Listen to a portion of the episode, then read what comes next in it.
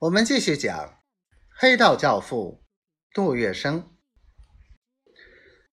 杜月笙收到这些钱款后，当即回黄宅，把款子如数上交师母，一分不差。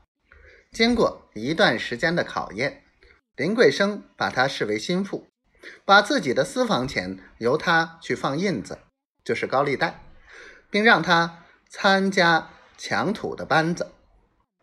有一次，黄金荣把探得的消息告诉林桂生，有个南京大客商从租界买了五千两印度大土，分装十大包，打算由龙华周家渡上船，从黄浦江水路偷运到嘉兴去。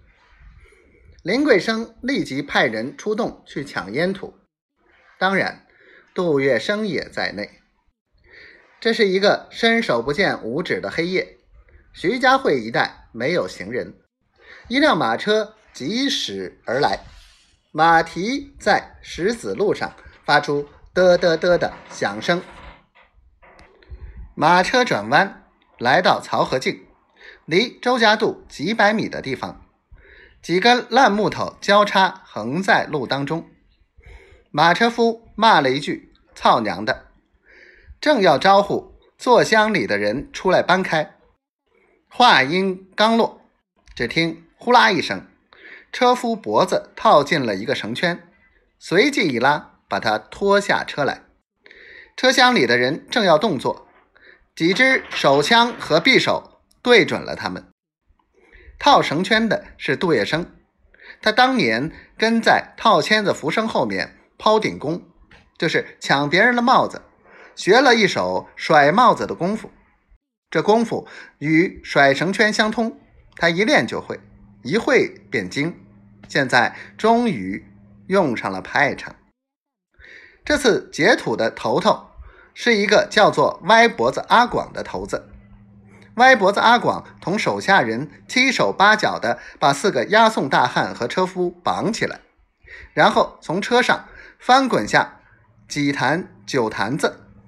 一一敲碎，扒出包包烟土，个人用麻袋一装，扛上肩膀，一声呼啸，逃之夭夭。半个小时后，他们在徐家汇一间小屋里聚齐，一点烟土数目竟多了两包。阿广眼珠子一转，从袜筒里拔出匕首，把两包烟土切成八块。让每人拿一份，杜月笙待在一边不敢去拿，歪脖子发狠道：“老板、老板娘要我们抢的是十包，这两包外快，兄弟们辛苦，分点香香手。莱阳梨，你怕什么？拿着。”歪脖子阿广边说边把剩下的一块烟土用纸包了包，往杜月笙手里一塞，接着又说。我办事公平合理，每人一份。要是有人去师傅那里打小报告，老子就再赏他三刀六洞。